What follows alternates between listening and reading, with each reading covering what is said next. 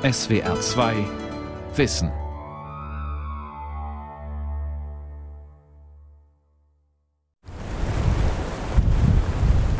Eisiger Wind fegt durch die Kronen von Steineichen und über ein Trüffelfeld im Südosten Frankreichs in der Nähe des Städtchens Uzès. Trüffelzüchter Anna Pratt hat seine dunkelblaue Mütze tief ins Gesicht gezogen. Er kniet auf der frostharten Erde vor einem 20 cm tiefen Loch. Seine Foxterrier-Hündin Lilou wittert eine Trüffel und hat angefangen zu scharren. Nun arbeiten sich Mann und Hund Zentimeter für Zentimeter vor, Lilou mit den Vorderpfoten, Alain Prat mit einer kleinen Hacke. Zwischendurch hält er sich das Blatt der Hacke unter die Nase und riecht an der daran haftenden Erde. Attends, je l'arrête pour qu'elle n'abîme pas la truffe. Si je la laisse faire, elle va la griffer, voire la manger. Ich bremse die Hündin, damit sie die Trüffel nicht beschädigt. Wenn ich sie machen lasse, holt sie die Trüffel heraus. Sie würde sie sogar fressen. Sie ist ganz verrückt danach. Ich glaube, hier ist eine Trüffel. Manchmal setzt die Erde ihren typischen Geruch frei. Im Moment sieht man aber noch nichts. Pour l'instant, on ne voit rien. Lilou, viens. Lilou, cherche.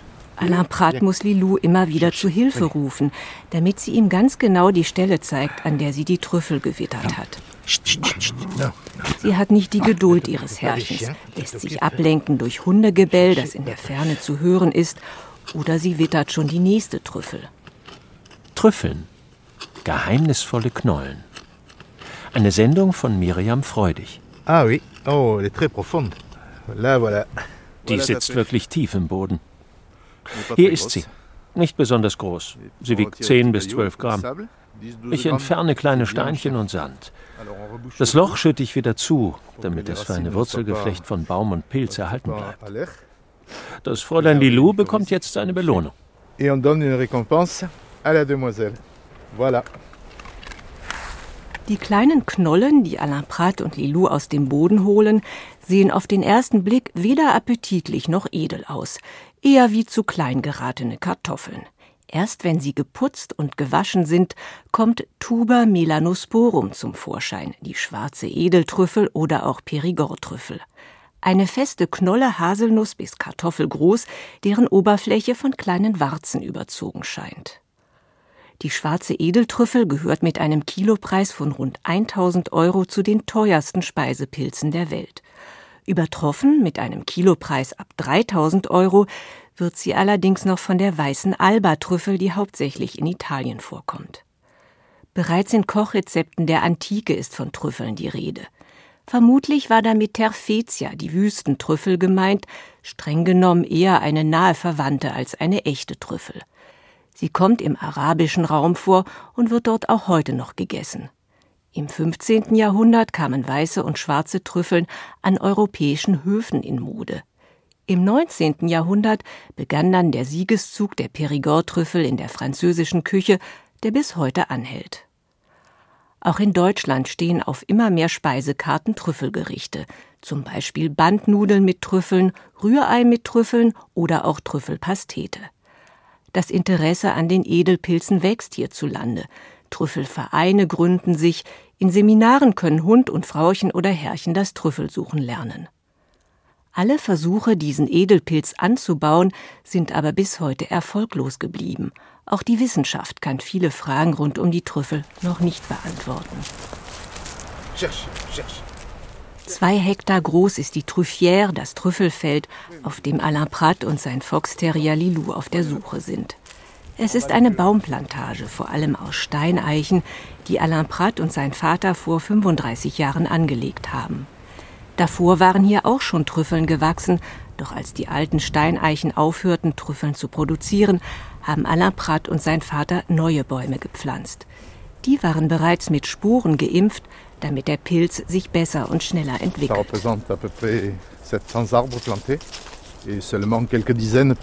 Hier sind ungefähr 700 Bäume gepflanzt. Nur einige Dutzend bringen Trüffeln hervor.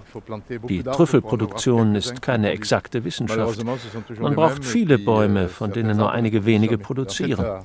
Leider sind es immer dieselben. und manche Bäume produzieren nie.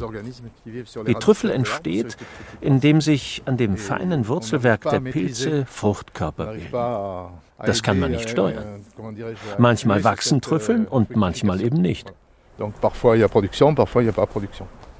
Martina Peter ist Biologin an der Eidgenössischen Forschungsanstalt für Wald, Schnee und Landschaft in der Nähe von Zürich. Sie hat sich viel mit der Trüffel beschäftigt. Der Trüffel, was wir essen, das ist eigentlich nur der Fruchtkörper. Das kann man vergleichen mit dem Apfel eines Baumes. Und das eigentliche Lebewesen lebt als ganz hauchdünne Fäden, den Pilzhüfen oder Myzelien, im Boden drin. Diese Hyphen, die verbinden sich mit den Feinwurzeln von Bäumen und gehen mit diesen eine Lebensgemeinschaft ein. Von dieser Symbiose profitieren beide. Der Baum liefert dem Pilz Zucker und der Pilz liefert dem Baum Nährstoffe und Wasser aus dem Boden. Der Pilz bildet eine Art Mantel um die Feinwurzeln der Bäume, das ist die Mykorrhiza. Darüber findet der Nährstoffaustausch zwischen Pilz und Baum statt. Trüffeln kommen vor allem auf der nördlichen Halbkugel vor. In Europa, Asien und Nordamerika. Doch mittlerweile wird sogar in Australien und Neuseeland versucht, sie zu züchten. Botaniker unterscheiden bis zu 200 Arten weltweit. Essbar sind aber nur 20 davon. Die häufigste Essbare, die in Deutschland vorkommt, ist die Burgundertrüffel, erzählt Martina Peter. Die Burgundertrüffel ist nicht sehr wählerisch. Es sind kalkhaltige Böden, aber sie können auf unterschiedlichen Höhen von 500 bis 1200 Meter vorkommen mit vielen verschiedenen Baumarten. Und bei der Feuchtigkeit sind sie da nicht sehr wählerisch, nicht zu feucht, aber auch nicht zu trocken. Und meistens sind sie auf Standorten, die nicht zu dicht sind, wo gemischte Wälder sind und auch sehr viel Licht noch reinkommen. Die Perigord-Trüffel dagegen wächst eher in warmen Regionen, in Spanien, Italien und im Süden Frankreichs. Seit 200 Jahren beschäftigen sich Trüfficulteure im Süden Frankreichs mit der Trüffelzucht. Den ersten Versuch machte der junge Bauer Jean Talon 1810 im Departement Vaucluse im Südosten Frankreichs. Er legte eine Baumplantage an mit Setzlingen aus den Eicheln von bewährten Trüffelbäumen. Zehn Jahre später erntete er die ersten Trüffeln. Die Perigord-Trüffel ist zwischen November und Februar reif. Während dieser Zeit fürchten die Trüfficulteurs den Frost. Hält er zu lange an, zerstört er die Edelpilze. Michel Tournaire ist erfolgreicher Trüffelproduzent. An einem sehr kalten Januartag ist er auf seiner Plantage vor den Toren des südfranzösischen Städtchens Uzès unterwegs. Ich hoffe, das ist nur ein Zwischentief. Im Moment finde ich fast keine Trüffeln mehr, obwohl es in den letzten Wochen sehr gut lief. Entweder habe ich bereits alles geerntet oder es geht wieder bergauf, sobald die Kältewelle vorüber ist. Michel Tournaire treibt seine Hündin an, in dem leicht gefrorenen Boden nach Trüffeln zu suchen. Er hat sich mehrere Taschen umgehängt, damit er die Funde nach Baumarten sortieren kann. Um seinen Ertrag zu steigern, probiert Tournaire vieles aus. Auf dem experimentellen Teil seiner Baumplantage stehen nicht nur klassische Trüffelbäume wie Steineiche und Weißeiche, sondern auch Schwarzkiefern, Winterlinden und Hainbuchen. Der Trüffikulteur hat entdeckt, dass Hainbuchen besonders gut produzieren. So gut, dass zwei seiner Bäume mittlerweile unter wissenschaftlicher Beobachtung stehen. Eh Wir haben in 10 cm tiefe Messsonden angebracht. Eine nördlich, eine südlich des Baumes. Hier sehen Sie ein Gehäuse am Baumstamm hängen. Die Sonden sind mit dem Gehäuse verbunden und messen alle zwei Stunden Temperatur und Feuchtigkeit im Boden. Fünf Jahre lang. Einmal pro Monat schließen wir den Laptop an das Gehäuse an und die Software liest die Werte aus. Wir messen das ganze Jahr über, um herauszukriegen, welche Bedingungen für das Wachstum der Trüffeln optimal sind. Die Daten werden vom INRA ausgewertet, dem Nationalen Agrarforschungsinstitut Frankreichs. Seit mehr als vier Jahrzehnten beschäftigen sich Wissenschaftler dort mit der schwarzen Edeltrüffel und versuchen herauszufinden, wie man die Wachstumsbedingungen verbessern kann. Der Sommer war heiß und trocken, das ist schlecht für die Trüffeln. Deshalb bewässert Michel Tournaire seine Bäume. Sein Großvater ging noch in den Gemeindewald, um Trüffeln zu suchen, und nahm sich das, was die Natur hergab. Sein Vater versuchte bereits in einer Baumplantage Trüffeln zu züchten, und der Sohn betreibt Trüffelzucht im großen Maßstab. Er führt Besuchergruppen durch seine Plantage. hat ein kleines Museum eingerichtet mit alten Fotografien, Werkzeugen und Handbüchern, das während der Trüffelsaison zum Restaurant wird. Außerdem ist er Präsident der Vereinigung der französischen Trüffelzüchter. Kurzum ein vielbeschäftigter Mann, der eine Mission hat, die Trüffelzucht zu modernisieren und transparenter zu machen.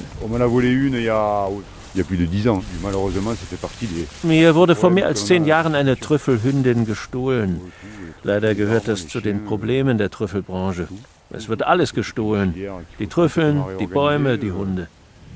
Früher wuchsen 90 Prozent der Trüffeln wild und der Rest kam aus Pflanzungen. Heute ist es umgekehrt. Da die Herkunft nicht zurückverfolgt wird, kann aber jeder Dieb seine Trüffeln völlig ungestraft auf den Markt bringen. Daran müssen wir arbeiten. Wir müssen die Herkunft der Trüffeln zurückverfolgen können. Die Produktionsbedingungen haben sich verändert, aber der Handel ist gleich geblieben. 50 Jahre alte Gewohnheiten zu verändern, dafür braucht man viel Zeit. Allez, va. Die Trüffeln, die Michel Tournaire aus dem Boden gegraben hat, säubert sein Vater mit einer Bürste. Schlechte Stellen schneidet er heraus. In den Trüffelabfällen stecken tausende Spuren, die das Wachstum neuer Pilze begünstigen. Deswegen wird alles aufgehoben und den jungen Pflanzungen wieder beigemischt. Im Verkaufsraum, der gleichzeitig Museum und Restaurant ist, sitzt der 80-jährige René Tournaire an einem hohen Tisch, vor sich eine Holzkiste, in der einen Hand eine Trüffel, in der anderen ein kleines Messer. Seine Enkelin hilft ihm bei der Arbeit.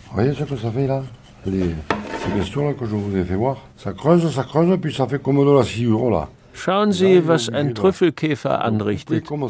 Er höhlt die Trüffel aus und macht eine Art Sägemehl daraus. Ich muss jetzt die Stelle herausschneiden, bis man nichts mehr sieht von dem, was dieses kleine Tier kaputt gemacht hat.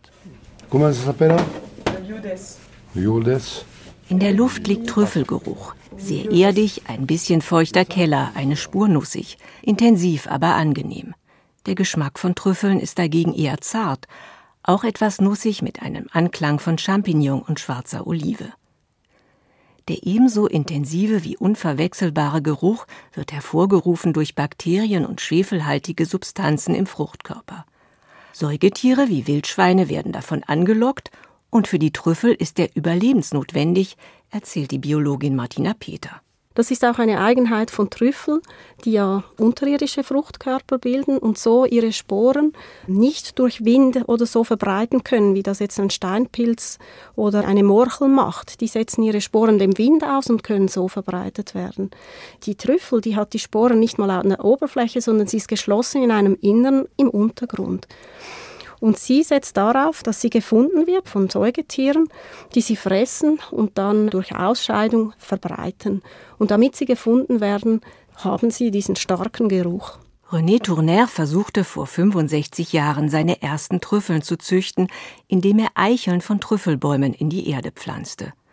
Als er einige Jahre später vom Militärdienst nach Hause kam, war die Erde rund um die Bäumchen brûlé, kahl, und er fand Trüffeln. Das hat ihn ermutigt, weiterzumachen. Irgendwann mussten die Leute begreifen, sagt er, dass Trüffeln nicht unbegrenzt von alleine wachsen. In Frankreich wurden Ende des 19. Jahrhunderts noch bis zu 2000 Tonnen Trüffeln pro Jahr geerntet. Heute sind es nur noch bis zu 50 Tonnen. Das liegt vor allem daran, dass die Wälder vom Menschen nicht mehr so genutzt werden, wie es für das Wachstum der Trüffeln günstig wäre, erzählt René Tournaire.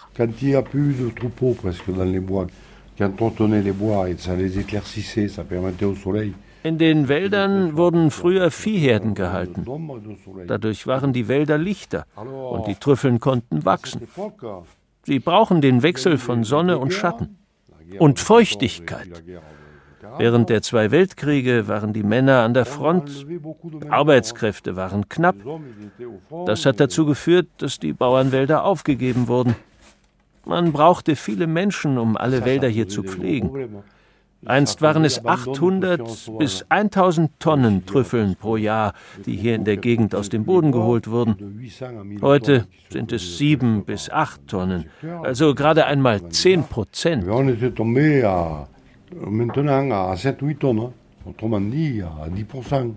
Die Tournairs gehören zu den ganz wenigen in Frankreich, die vom Geschäft mit Trüffeln leben können. Im Januar herrscht bei ihnen Hochbetrieb, weil die Ernte dann ihren Höhepunkt erreicht. Und im südfranzösischen Städtchen Uzès findet außerdem das alljährliche Trüffelwochenende mit Trüffelmarkt statt. Hier werden nur die schönsten unter den schwarzen Trüffeln verkauft, handverlesen. Merlot, 6 Kilo 250. Ab 7 Uhr morgens bringen die Trüfficulteurs ihre Ernte in Körben, Plastiktüten und Kühlboxen zur Kontrolle. Auf dem Marktplatz ist ein großes Zelt aufgebaut. Dort werden die Trüffeln an langen Tischen genau begutachtet von Mitgliedern der regionalen Trüffelvereinigung. Bald bildet sich eine Schlange vor den Kontrolltischen. Ich bin Madame Merlot und komme aus Riez. Das ist im nächsten Departement. Wir haben 6 Kilo 250 Gramm mitgebracht. Ich hatte noch drei oder vier Kilo zu Hause, doch die waren zu sehr vom Trüffelkäfer angefressen. Die Kontrolleure halten sich die Trüffeln prüfend unter die Nase. Der erdige Geruch darf nicht zu stark sein und vor allem nicht beißend. Außerdem muss die Trüffel fest sein und gut aussehen, wenn sie leicht angeschnitten wird. Canifé, wie die Franzosen sagen. Auch Claude Murat ist zum Trüffelwochenende nach Uzès gekommen. Er ist Wissenschaftler am Nationalen Agrarforschungsinstitut Frankreichs. Murat erforscht die Erbmasse der schwarzen Trüffel. 2010 wurde ihr Genom entschlüsselt und seitdem versuchen Forscher, die Funktionen der einzelnen Gene zu verstehen. Bis heute ist nicht klar, wie genau die Fortpflanzung und Fruchtbildung der Trüffel vonstatten geht. Deshalb sind für die Wissenschaftler die Gene besonders interessant, die die Fortpflanzung der Trüffel steuern. Die meisten Pilze vermehren sich asexuell durch Verbreitung ihrer Sporen. Bei den Schlauchpilzen, zu denen auch Trüffeln gehören, braucht es aber zwei Geschlechter oder korrekter Paarungstypen, um sich fortzupflanzen, sagt Claude Murat. C'est-à-dire que dans les plants qui sont produits, les plants mycorhizés, il y a à peu près au début, lorsqu'ils sont produits, 50%. In den geimpften Baumsetzlingen befinden sich jeweils etwa zur Hälfte Paarungstyp 1 und Paarungstyp 2. Es ist wie beim Menschen. Wenn Sie einen Mann und eine Frau in ein Zimmer stecken, gibt das noch keine Kinder. So ist es auch bei Trüffeln. Wenn Sie Paarungstyp 1 und 2 zusammenbringen, heißt das noch lange nicht, dass sie sich fortpflanzen. Denn viele andere Faktoren beeinflussen den Fortpflanzungszyklus des Pilzes. Das Klima vielleicht, Temperatur, Feuchtigkeit, Faktoren, die wir noch nicht kennen. L'humidité, qui peuvent induire en fait le cycle de reproduction du champignon. Des facteurs qu'on ne connaît pas encore. Manche Trüffelbauern schimpfen, außer geimpften Baumsetzlingen habe die Wissenschaft nichts Brauchbares hervorgebracht. Ein hartes Urteil. Doch nach Jahrzehnten der Forschung ist tatsächlich noch nicht klar, was genau man tun muss, damit Trüffeln wachsen und gedeihen. Schon in früheren Jahrhunderten versuchten Forscher, dem Geheimnis der Trüffel auf die Spur zu kommen. Lange dachten viele, Trüffeln entstünden durch Urzeugung, sozusagen spontan aus unbelebter Materie. Erst im 18. Jahrhundert setzte sich allmählich die Erkenntnis durch, dass Trüffeln Sporen enthalten, also eindeutig Pilze sind. Der Gelehrte Luigi Ferdinando Marsili, ein Graf aus Bologna mit großem Interesse an Naturforschung, beschäftigte sich Anfang des 18. Jahrhunderts mit Fragen, die in der Trüffelforschung bis heute ungeklärt sind. Vor allem kam er frühzeitig auf den Trichter, Menschen einzubeziehen, die reiches praktisches Wissen haben, die Trüffelbauern. Auf deren Erkenntnisse setzen Wissenschaftler auch heute wieder. Der Historiker Renginier Rittersma hat die Geschichte der Trüffel erforscht und ist dabei auf Marsili gestoßen. Der Graf Luigi Ferdinando Marsili hatte eine Obsession mit Pilzen im Allgemeinen und mit Trüffeln im Besonderen. Und der wollte absolut herausfinden, was dafür sorgt, dass sie an bestimmten Stellen wachsen und an anderen Stellen nicht und welche Sorte dann wo wächst.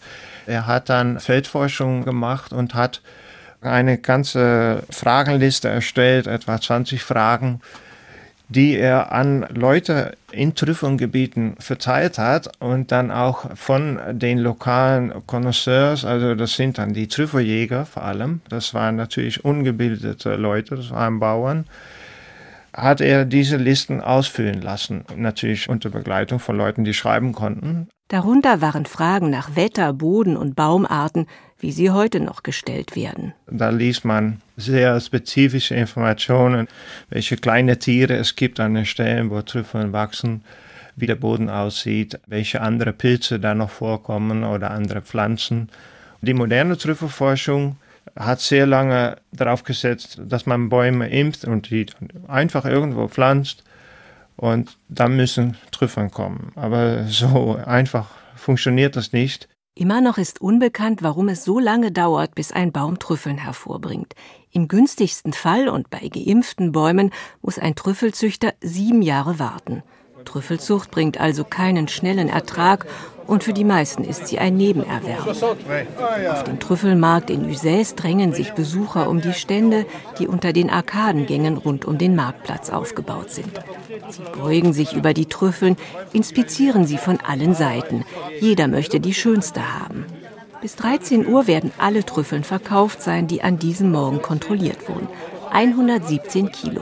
Ein Verkäufer sagt, Aujourd'hui, nous on a mené 6 kg et demi. Aujourd'hui, bon, Heute bieten wir 6,5 Kilo an. Sehr, sehr schöne Trüffeln. Der Preis stimmt hier auf dem Markt von Uzès. 1000 Euro das Kilo für hochwertige Trüffeln. Sie sind gebürstet, gewaschen, verlesen, leicht angeschnitten. Also es ist wirklich die Crème de la Crème der Trüffeln.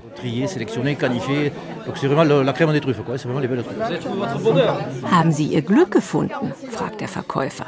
146 Gramm. Das macht 146 Euro. 184 Gramm, also 184 Euro bitte. Die Kundin, eine alte Dame, zahlt sehr französisch mit Scheck. Wie sie die Trüffeln essen wird, Ihre Tochter antwortet, euh, Einige frieren wir für das nächste Weihnachtsfest ein. Mit dem Rest machen wir uns ein leckeres Omelett. Oder wir nehmen echtes Biobrot, Butter drauf, ein klein wenig Trüffel und ein bisschen Salz. Das ist köstlich. Ein völlig anderes Bild bietet sich fünf Gehminuten vom Marktplatz entfernt am Fuß der Kathedrale von Uzès. Hier findet während der Trüffelsaison einmal wöchentlich der Großmarkt statt. Von Marktständen indes keine Spur. Stattdessen ein Dutzend Autos im Kreis geparkt und zwei Dutzend Männer in Grüppchen über den Platz verteilt, die jedes fremde Gesicht misstrauisch registrieren. Immer wieder kommen neue Männer dazu mit unscheinbaren Plastiktüten in der Hand. Hinter angelehnten Wagentüren stecken sie ihre Köpfe zusammen und begutachten den Inhalt der Tüten. Hier wechseln Trüffeln in größeren Mengen den Besitzer, hier wird das eigentliche Geschäft gemacht. Die Einkäufer sind Profis, die ihre Ware zum Beispiel an Restaurants weiterverkaufen. Louis Töll ist Vorsitzender der regionalen Trüffelvereinigung. Ce sont deux marchés complètement séparés, complètement différents. Les cours de la truffe ne sont pas les mêmes non plus. Das sind zwei völlig getrennte Märkte. Der Kurs der Trüffel ist auch ein ganz anderer. Hier werden die Trüffel nicht genau gewogen, nicht gebürstet, nicht geputzt, nicht angeschnitten. Wenn man hier Trüffeln in größeren Mengen kauft, weiß man, dass 20, 30, sogar 40 Prozent beschädigt sein können. Also ist der Kurs deutlich niedriger als auf den Märkten für das breite Publikum. Dort bekommt der Käufer sicher eine hochwertige Trüffel. Auf dem Großmarkt weiß er nicht, nicht genau, was er bekommen wird. Der Kurs liegt in der Regel 40 bis 50 Prozent unter dem Preis für Privatpersonen. En règle générale entre 40 et 50 moins élevé que sur les marchés aux particuliers. Das Geschäft basiert auf Vertrauen, schließlich gibt es keinerlei Kontrolle, weder der Ware noch der Preise. Von der schwarzen Edeltrüffel, der Perigord-Trüffel, werde weltweit etwa die drei- oder vierfache Menge dessen verkauft, was geerntet werde, sagt der Historiker Rengini Rittersma, ein deutliches Zeichen von Betrug. Und nur die wenigsten Leute wüssten tatsächlich, welche Trüffelsorten es gibt und wie groß die Preisunterschiede sein können. Die deutlich günstigere und geschmacklich minderwertige China-Trüffel beispielsweise ist äußerlich praktisch nicht von der Perigord-Trüffel zu unterscheiden, was ebenfalls zu krummen Geschäften führen kann. Und nicht überall, wo Trüffel draufsteht, ist auch Trüffel drin. In Trüffelöl beispielsweise ist meist gar nichts von dem wertvollen Pilz enthalten, sondern künstliches Aroma. Das allerdings schmeckt deutlich stärker als echter Trüffel und wird deshalb auch gerne zum Würzen von Trüffelsalami oder Trüffelpastete verwendet. Neu ist der Betrug aber nicht. In Deutschland habe ich dann Fälle gefunden von sogenannten plombierten Trüffeln, also das waren dann Trüffeln mit Blei, wurden die schwerer gemacht. Es wurde etwas Blei an der Innenseite reingebracht, damit sie mehr Gewicht auf die Schale bringen. Und ein anderer Fall war auch, das ist dann in Frankreich, in Paris, 19. Jahrhundert, wo man Kartoffeln gekocht hat, hat gären lassen, damit sie etwas süßer werden und sie dann ja mit einem Eisensalz schwarz gefärbt hat und diese Kartoffeln, die dann halt wie Trüffeln aussahen, hat man in die USA exportiert und hat damit ein großes Geschäft gemacht. Wie Gold oder Safran zum Beispiel wurden Trüffeln in der Geschichte als diplomatische Geschenke eingesetzt. Auch in Deutschland gab es im 18. Jahrhundert eine regelrechte Trüffelmode. Am Hof des Kurfürsten von Bayern wurde sogar ein Leibtrüffeljäger eingestellt. Eine nennenswerte Produktion gab es in Deutschland allerdings nie, und nach dem Ersten Weltkrieg ist das, was es an deutschen Trüffeln gab, vollends verschwunden. Unter anderem, weil die Wälder, in denen die Edelpilze vorkamen, abgeholzt oder nicht mehr gepflegt wurden. Auch die Importe schwarzer Trüffeln aus Frankreich nahmen ab. 1986 wurde das Trüffelsuchen in Deutschland sogar verboten und der Pilz unter Naturschutz gestellt. Erst seit der Jahrtausendwende, meint Rengenier Rittersma, gebe es eine Trendwende. Es gründeten sich Vereine, die sich der Trüffelzucht verschrieben, die wissenschaftliche Beschäftigung mit dem Thema nehme zu und Baumsetzlinge würden auch in Deutschland mit Trüffelpilzen geimpft und verkauft.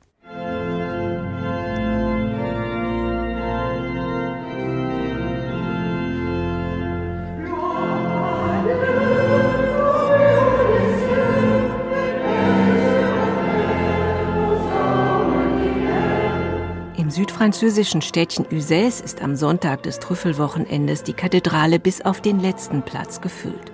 Höhepunkt der Messe ist die Segnung von Trüffeln. Sie werden von Besuchern gespendet und anschließend für einen guten Zweck versteigert.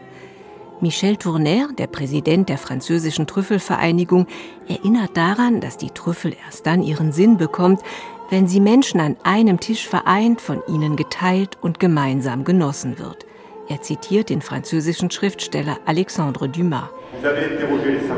Ihr habt die Gelehrten gefragt, was ist das für eine Knolle?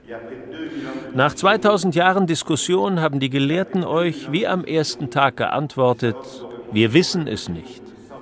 Ihr habt die Trüffel selbst befragt und sie hat euch geantwortet, esst mich und betet zu Gott.